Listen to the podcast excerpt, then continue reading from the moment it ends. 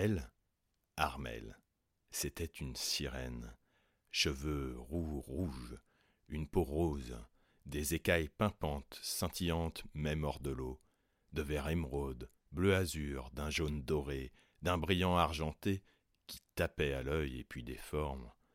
Bref, séduisante à souhait.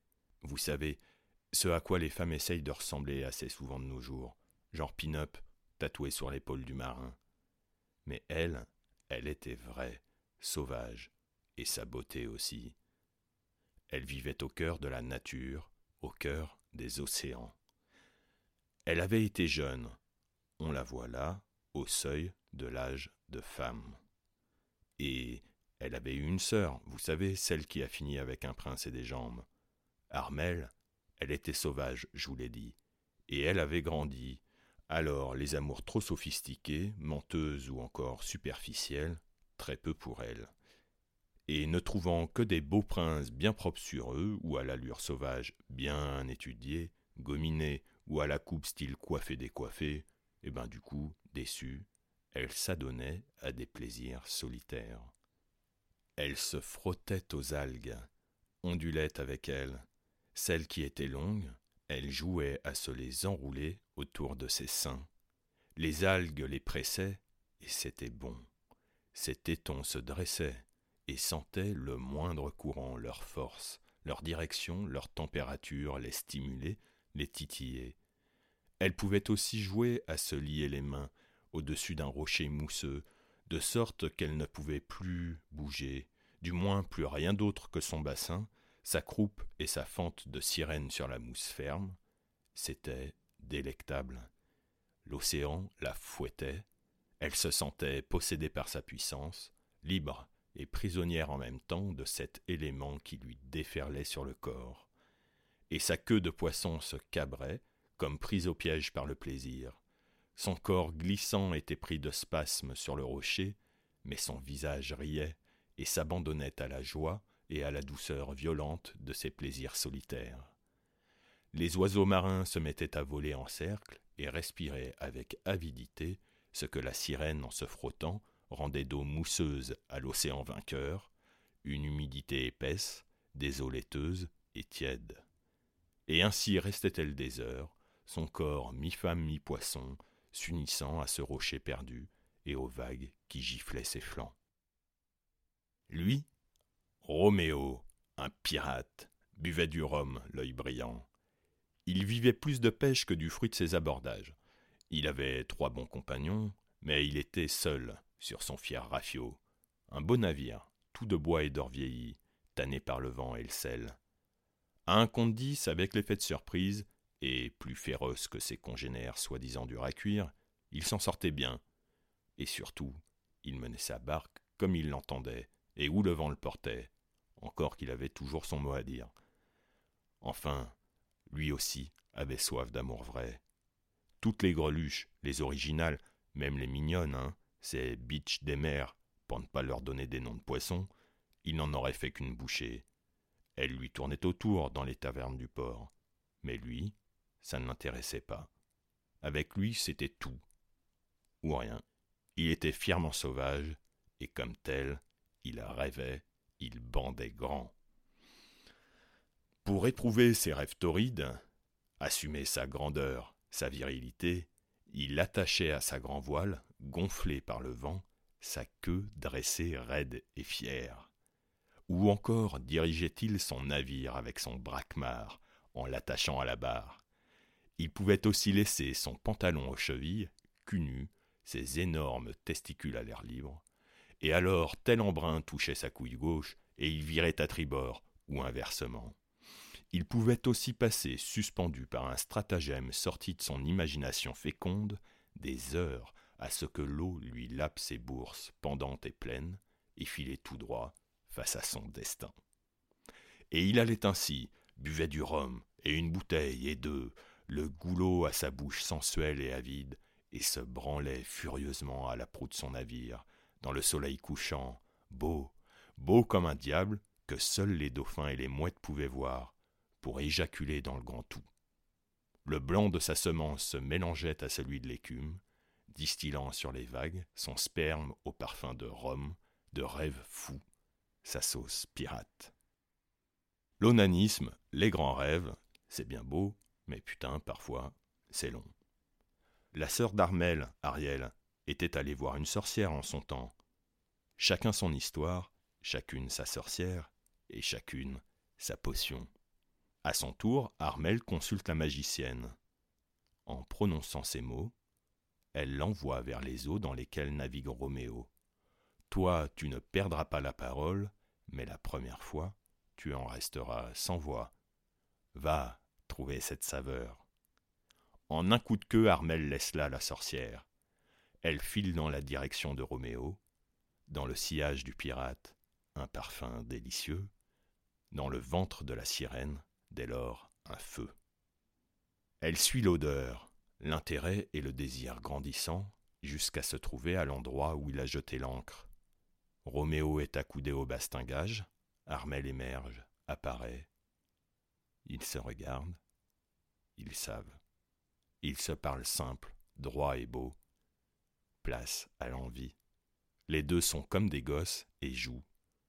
Il était descendu, et par ses cordes, son stratagème, il était suspendu, effleurant la surface, et comme son cœur s'exaltait, son sexe grandissait.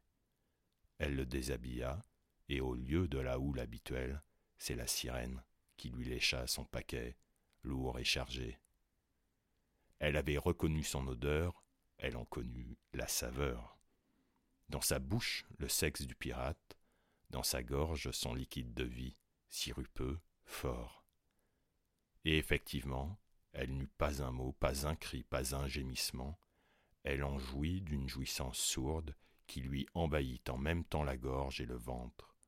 Elle était au bord du vertige, ébahie. Dans ses yeux plongeait le regard hagard de Roméo, ruisselant d'une transpiration salée, haletant, suspendu, les bras en croix dans ses cordes. Ensemble ils ressuscitèrent, s'éveillèrent à une vie nouvelle. Pas de château, pas de problème, pas de pied à se faire pousser pour marcher parmi on ne sait qui. Ils étaient seuls au monde, ils étaient le monde. Elle dans l'eau, lui sur son bateau, elle y montait souvent, lui plongeait aussi. Les différences, ça gêne ceux qui n'ont pas de désir, pas d'imagination. Eux, ils en regorgeaient, ils en débordaient. Ils vivaient de pêche, de cueillette maritime, d'amour sauvage et animal, doux aussi, parfait, d'amour et d'eau fraîche, de baise et de rhum. Il avait amélioré ses inventions, avait rajouté des cordages, il la suspendait, satisfaisait ses envies à elle d'être possédée, ses désirs à lui de la tenir plus que fermement. D'une main il tenait ses cheveux de feu et lui mettait la tête dans l'eau pour lui faire l'amour ainsi, sans limite de temps, toute sirène qu'elle était. Sa tête ruisselante ne remontait alors que lorsque l'envie de sa bouche était la plus forte.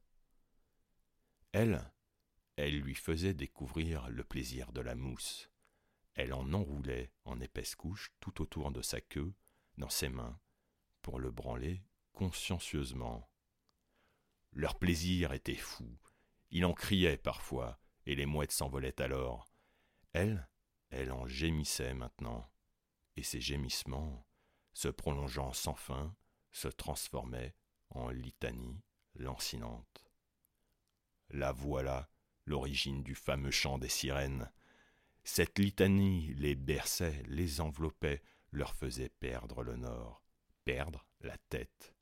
Elle les transperçait même, crâne, cœur, plexus, et ils devaient s'accrocher l'un à l'autre, elle lui enfonçant ses ongles de sirène dans sa chair d'homme, et lui s'agrippant à elle, la tenant toujours plus fermement, la contraignant davantage, ne lâchant jamais leur désir de plaisir. Et bien sûr, ils faisaient des siestes, ivres et épuisés qu'ils étaient de leurs ébats, mille fois recommencés, mille fois réinventés, dans la grand-voile qu'ils inclinaient sur le pont ou sur le sable chaud d'une île déserte. Une nouvelle vie donc, un vent nouveau. Et celui qui soufflait en eux, s'il était tout aussi doux que chaud, il pouvait souffler sacrément fort, des tempêtes, de véritables tornades même. En eux des vagues, des déferlantes les ébranlaient. Et un jour, ce qui devait arriver arriva. Une vague, plus soudaine et forte que les autres, prit la sirène au dépourvu, la souleva, et sa tête alla se fracasser contre un rocher. Elle perdit connaissance. Pire, elle perdit la mémoire. Peut-être cet amour avait-il rendu les dieux jaloux. Toujours est-il que les courants emmenèrent Armel loin, très loin, dans d'autres mers, jusqu'à l'autre bout de la terre. Quand Roméo revint de sa pêche, il ne trouva rien d'autre qu'un bateau désert, sans chanson, sans mouette, sans eau laiteuse. Des années passent. Elle, elle ne sait plus. Un vague souvenir, oui, un vague souvenir d'un amour lointain, c'est certain.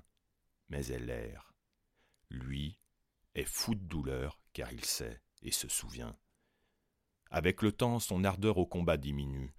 Oui, il peut bien flanquer deux trois roustes à droite et à gauche, mais il ne peut plus tenir sa barre, tirer ses voiles comme il le faisait. Il ne veut plus, s'en remettre aux embruns sur ses bourses, à ces eaux qui lui ont enlevé son aimée, son amante, plus que des masturbations houleuses. Franchement, elles sont molles, beaucoup moins fières et folles qu'avant, qu'au temps du rêve. Mais qu'à cela ne tienne, son opiniâtreté n'en est que plus forte, et il la cherche de par le monde. Passons sur ces années d'errance, de vie qui passe sans plaisir véritable. Là n'est pas le sel de cette histoire. Le sel, iodé, celui qui fait du bien, on le retrouve au moment où Roméo se souvient du fait que la pensée voyage à la vitesse du désir, et qu'il faut, pour que sinon lui, ses pensées atteignent sa sirène, la désirer fort encore. Alors ce soir-là, plus furieux que jamais, défiant les dieux, devant une mer démontée sous des éclairs déchirant le ciel, il se fait jouir une ultime fois face à l'infini. Une ultime fois, les flots se firent porteurs de sa sève. Et cette nuit-là, le parfum oublié vint jusqu'à la sirène. Elle chanta dès lors sans cesse pour qu'il l'entende. Et d'aussi loin qu'elle chanta, il l'entendit. Fou de joie et d'espérance, il mit le cap en direction du chant qui toujours l'accompagnait. Alors enfin ils se retrouvèrent, et à la vue de Roméo, la mémoire d'Armel revint, tout entière. Leurs retrouvailles, elles furent plus que merveilleuses, intenses et humides, en larmes et autres liquides. Mais ici, leurs étreintes, je ne les raconterai pas. Celles-là, je vous laisse le plaisir de les imaginer. Je leur les laisse, à eux, et au secret des éléments qui en furent témoins, et qui, sachant pourtant bien se déchaîner, prirent, paraît-il, une leçon les jours et les nuits qui suivirent.